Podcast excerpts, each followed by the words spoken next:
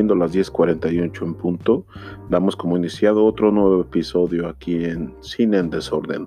Me presento, soy Armando alias El Diablo y les doy la bienvenida. Mm, antes de entrar en materia, me gustaría darme la oportunidad de, de hablar un poco sobre esta situación de la que estamos pasando y ya a un nivel internacional. Y es sobre esto del, del, coronavirus. Se ha puesto algo, algo complicado en algunos países. No sé de dónde, de dónde me escuches, si me escuchas aquí en México o en Argentina, en España, veto a saber en dónde. Lo que sí podemos ver es que está muy difícil la situación. Hay que extremar precauciones, hay que bañarse más, hay que lavarse las manos, hay que ser más higiénicos y tratar de disfrutar esto, esto maravilloso, lo que le llamamos vida.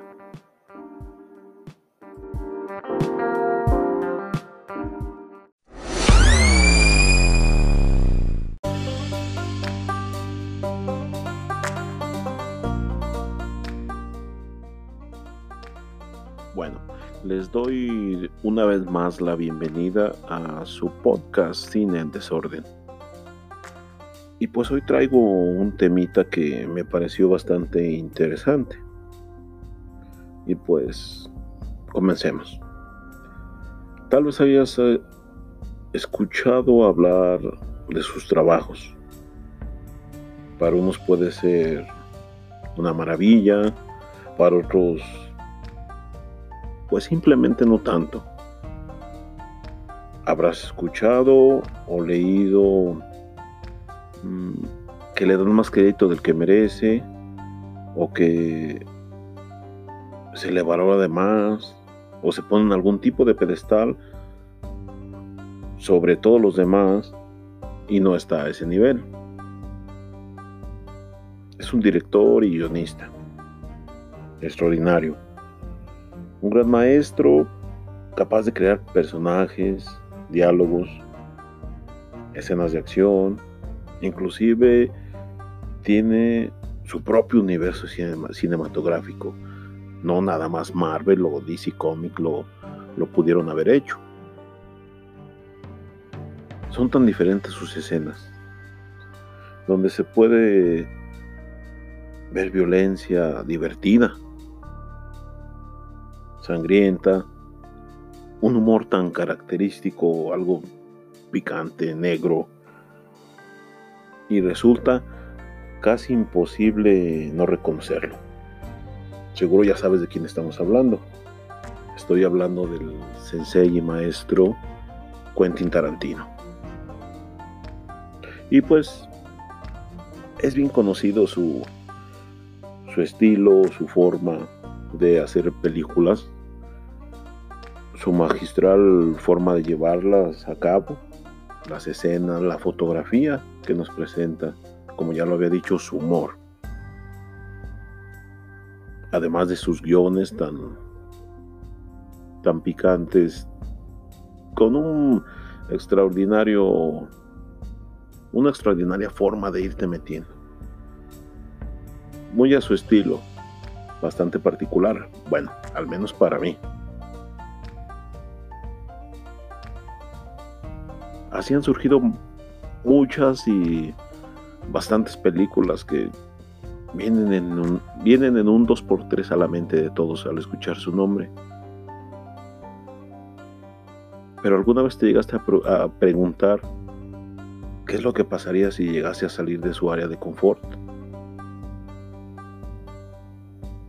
Yo me lo pregunté y me contestó Vaya que me contestó, me dio una muy buena respuesta.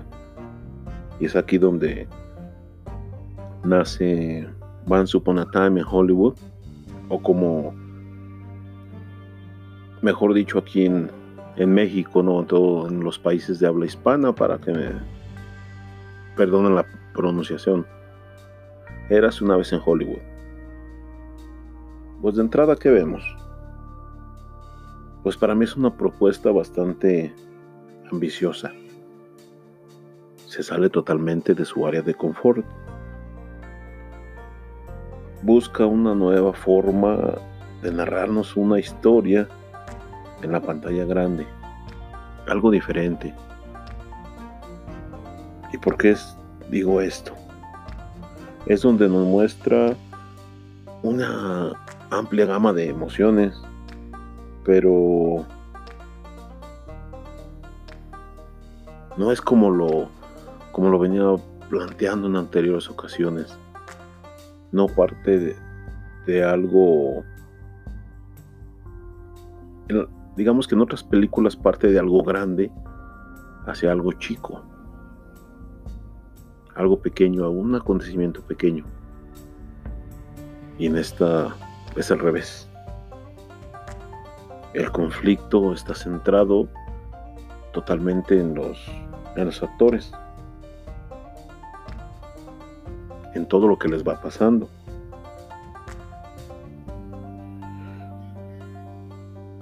Y esto puede que a muchos les guste o a muchos no tanto.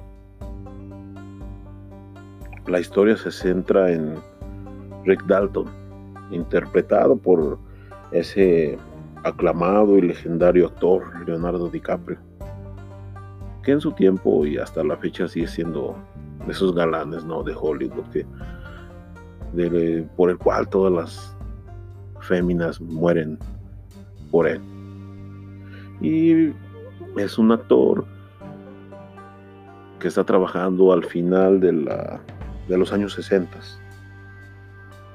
el cual está viviendo un declive total en, en su carrera. Cómo es que viene de más a menos y de cómo es que se da cuenta de lo cruel que puede llegar a ser el, a ser el medio. Cómo es que son reemplazados como si fueran fichas de un de un juego. Sí, así. Llegas, sirves, llamas la atención, no sirves, otro mejor, más bueno, más joven, más guapo. Aquí está tu reemplazo.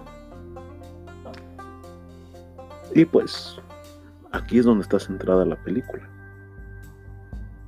es durante este amargo trago en donde se desarrolla esa, esa entrañable amistad con Cliff Booth, el cual es interpretado por otro galán y legendario actor. ¿De quién es? Brad Pitt.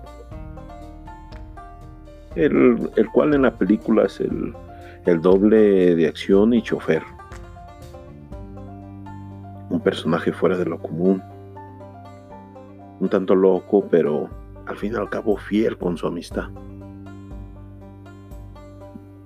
Bueno, en estos dos personajes es en donde, donde se centra la trama de esta película. Hay que resaltar que no es un drama, un drama de esos históricos como lo pudimos haber visto. ¿Quién más sale ahí? Pues sale lo que es Sharon Tate. Y rápidamente el ir, al ir atando cabos, pues nos pudimos haber comido no esa ese engaño por, por así llamarle engaño de que todo se centraría en lo que vivió Sharon Tate y pues hagamos aquí un, aquí un paréntesis, porque a lo mejor no todos saben, o algunos que sí saben. ¿Quién fue Sharon Tate?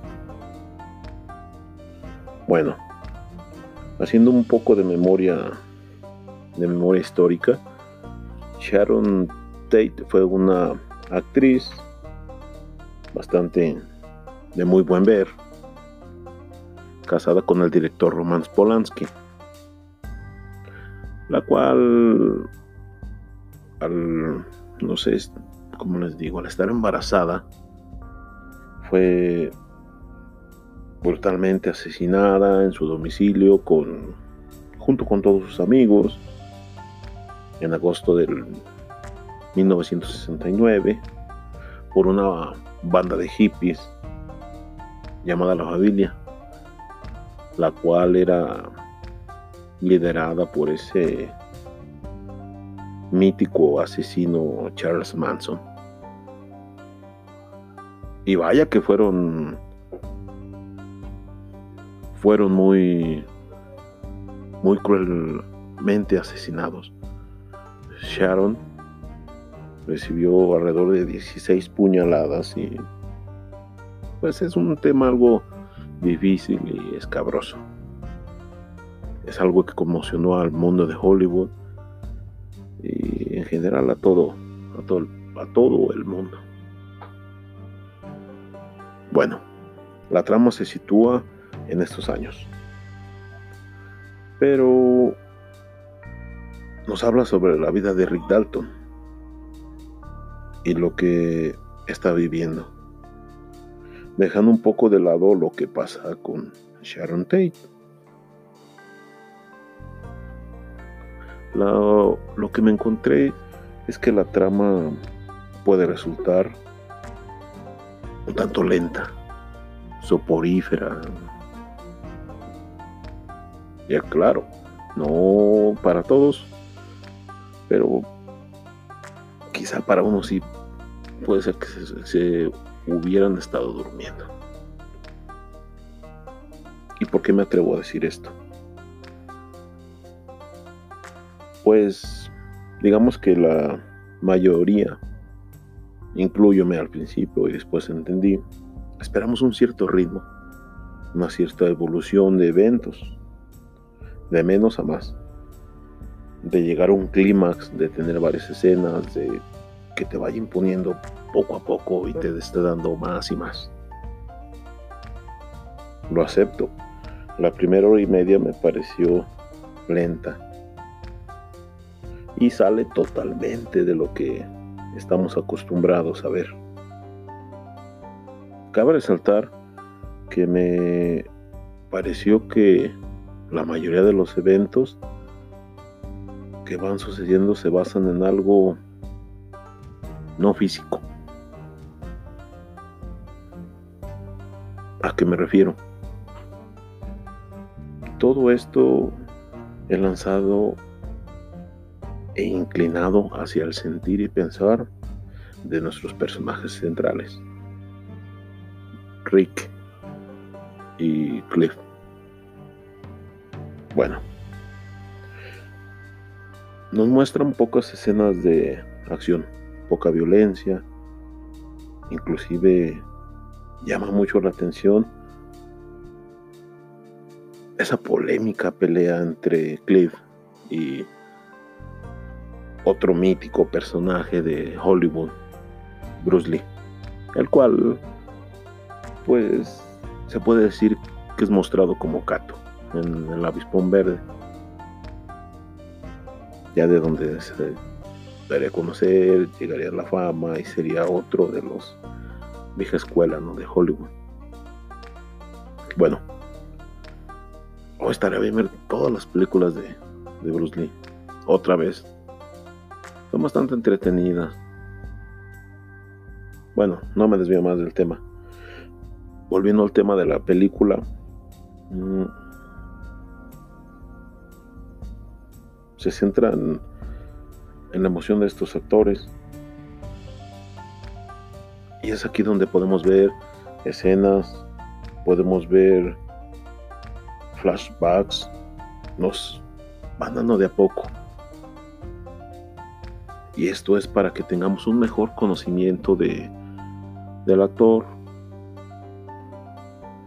vayamos conociéndolo, inclusive llegamos a sentir lo que lo que ellos sienten.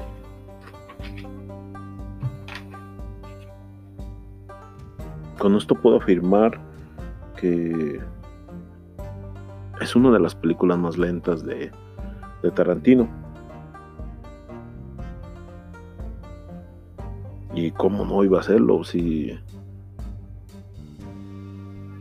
por allí no se pudo enterar que el corte original del director era de más de cuatro horas. ¿Qué fue lo que hizo? Le metió, le quitó, le, le quitó, le puso, le dio. Hasta que se cansó. Se dio el lujo de hacer eso. Propuso algo, algo nuevo y dijo, les voy a dar. Y hizo su corte y yo pienso que sí quedó algo, algo bien. Merecía eso. Lo merece por su trayectoria y, y lo que ha logrado.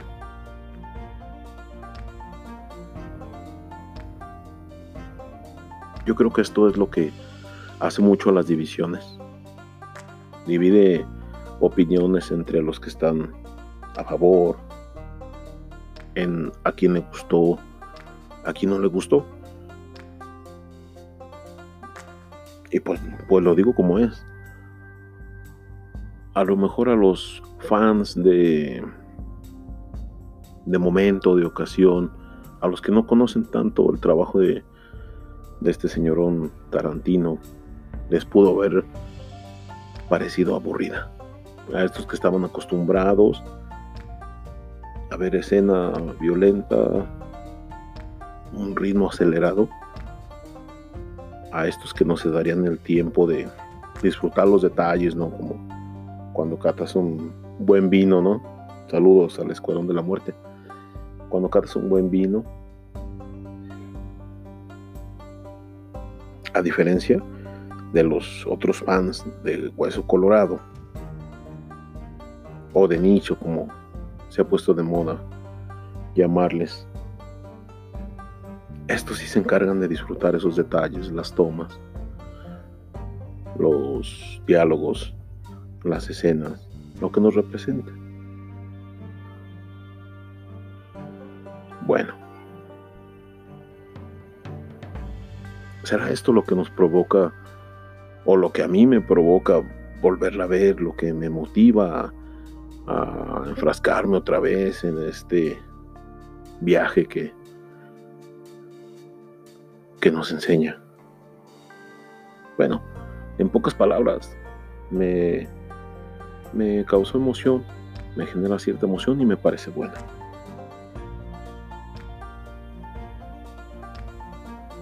algo de lo cual creo que estaría muy bien hablar y darle su importancia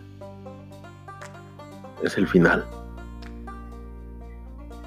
Y pues la película viene de, de prepararte, de motivarte, de enseñarte lo que están viviendo estos actores.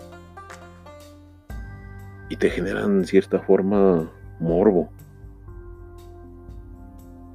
¿Y a qué me refiero con ese morbo? Tú sabes que es Sharon Tate. Y tú sabes lo que pasó en realidad. Tú sabes lo que vivió. Y te genera el morbo de cómo es que la va a presentar, cómo es que nos va a representar su asesinato. Y es aquí donde entra ese gusanito que dice, ya quiero ver qué pasa, ya quiero ver qué pasa. Me parece que lo retrata de una manera excelente. Es bien conocido su estilo sangriento, sarcástico, su humor negro característico, como lo vengo mencionando ya varias veces. Y pues es donde te va te va intrigando nos muestra una Sharon muy buena persona, alguien que no, no se mete con nadie, que no es violenta, alguien de eh, muy buena alma. Y me pasó algo, algo curioso. Me enlazó rápidamente a lo que fue Bastardo sin Gloria. El final, para ser más, más exactos, cuando están todos en el teatro y arremeten contra el máximo dirigente alemán de la Segunda Guerra Mundial, como lo despedazan a todos los nazis allí en el teatro, cómo lo queman, cómo lo sacaban, o a sin, sin cadenas, ¿no? Las últimas escenas, cómo mata a todos los esclavistas, a todos estos, los cuales provocaban el sufrimiento de la raza negra. En estas dos, no, si hubiera pasado de esa forma los eventos, nos hubiera ahorrado una, muchas tristezas, muchos dolores de, cabeza, ¿no? Bueno, esto es lo que nos refleja el título. Érase una vez en Hollywood. La forma que Tarantino hubiera querido que, que pasaran las, las cosas. ¿Cómo es que él hubiera, hubiera movido las piezas para que pasaran así? Es lo que muchos hubiésemos querido. Ver que llegara un héroe y salvar a todos. Erigirse como, como los únicos, como los que estarían ahí.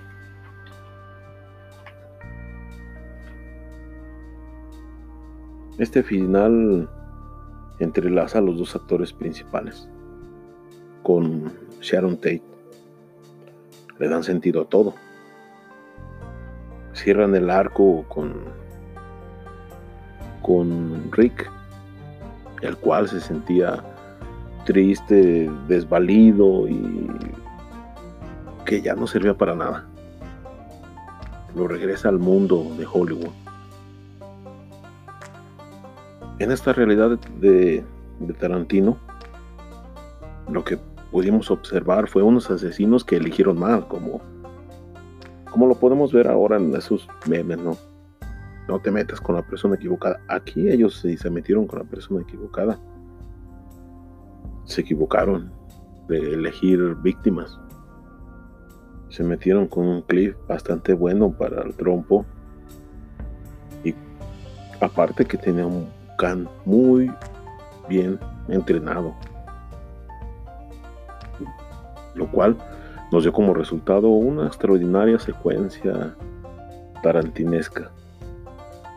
Ese estilo de vieja escuela. La misma vieja escuela fundada por él. Como dice, ¿no? La vieja escuela es para siempre. Cliff los asesina de una forma bastante brutal. ¿Y qué es lo que pasa? A nosotros como espectadores nos provoca bienestar, nos da satisfacción, nos llena de justicia. Pues es lo que estamos viendo, lo que muchos quisieran, lo que muchos hubieran querido, lo que el mismo Polanski me imagino que hubiera querido. Y es aquí donde tenemos el clímax de la película. El corazón, el corazón se acelera, el cerebro segrega endorfinas. Y en mi caso, hasta una que otra lágrima de, de conmoción, de justicia que por fin llegó. Es extraño y totalmente fuera de lugar. ¿Cómo es que alguien con ese toque de violencia, con ese humor, le puede generar tantas emociones? Te genera muy buen sabor de boca.